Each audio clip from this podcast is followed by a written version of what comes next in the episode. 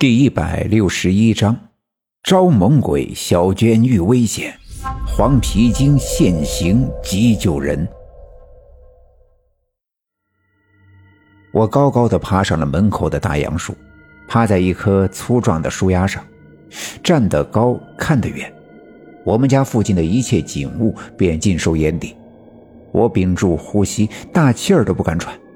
眼睁睁地看着一群鬼魂低着头，双手下垂，慢慢的一步一步地穿过我家西面的溪沟，顺着村子里的小路往东走去。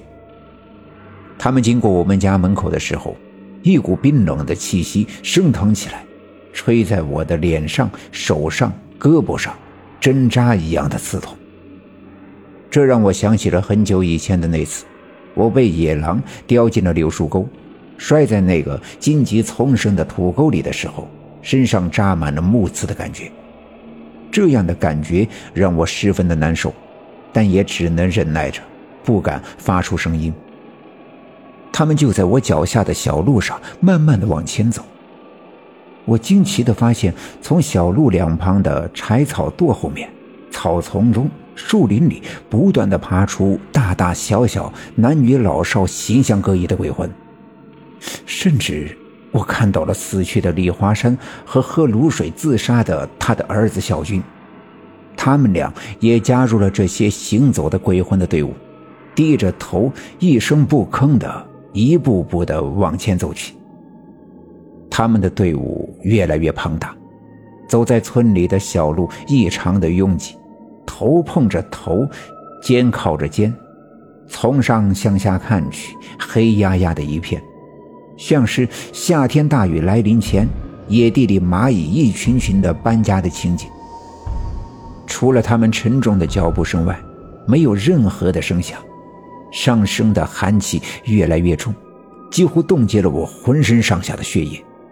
我动弹不得，只能趴在树上，眼睁睁地看着他们顺着小路往东走去。前头的鬼魂走出来很远。队伍的末尾才路过我们家的门口，我仍趴在树上，从上至下的看着他们。突然听到有人喊我：“大勇啊，大勇！”我听得出来，喊我的是我的奶奶。她见我睡醒之后，出门去上厕所，之后很久没见我回屋，便出门寻找。外面夜色朦胧，十六的月亮。在一片弥漫着刘家镇上空的迷雾的遮掩下，光线暗淡。奶奶四外张望了一阵子，不见我的影子，便十分的紧张，赶忙大声的喊了起来。我紧抓着树杈，转过脸答应了一声：“奶奶，我在这儿。”我奶奶抬起头，只能听见我的声音从树上传来，却看不见我的人。奶奶，我在树上。我又冲下面喊了一声，借着月光，我奶奶这才看到我高高的爬到了树上。孩子啊，你上树去干啥啦？你别动啊！你坐着别动，手抓牢了，我让你爷爷上去接你。其实我想自己爬下去，可是这两下子才发现上树容易下树难，只好用手牢牢的抓住那根粗壮的树枝，不敢乱动。我爷爷闻声从屋子里跑了出来，拿着手电筒向树上照了照，转身去仓房拿了一根绳子缠在腰上。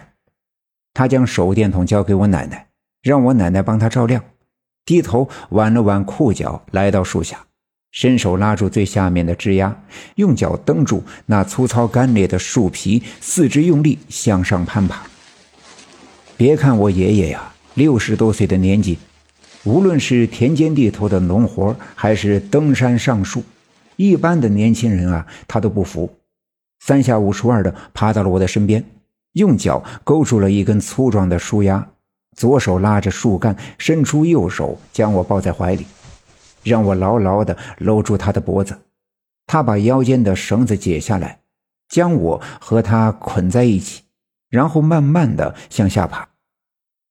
爷爷上树的时候动作麻利，下去的时候放慢了速度。尽管有手电筒的光照，但仍要仔细的看清脚下的枝丫。不一会儿便稳稳当当的带着我趴了下来。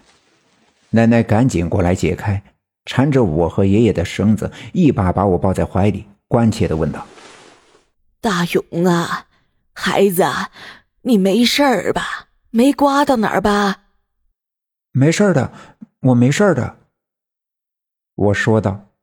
奶奶抱着我回了屋子，借着屋子里明亮的灯光，前前后后的仔细的看我，发现我身上果然没有任何的伤，这才放了心。大晚上的，你上树干啥去了？奶奶，我刚才看见。我想跟奶奶讲述刚才的情景，却不知道该从何说起。你看见啥了？跟奶奶说。我刚才看见一大群鬼，从咱们家门口路过，顺道往东走去了。啊！奶奶听了十分诧异，尽管她知道我的眼睛通阴阳，能看到那些死去的鬼魂，但一大群鬼这个概念，当然她很惊讶。即便是当了几十年的出马仙儿，打过交道的鬼魂和妖邪不计其数。可看我的样子，他知道这一大群是代表着极多的数量。他想不通，这么多鬼，这样的夜晚，成群结队的向东走去，意欲何为？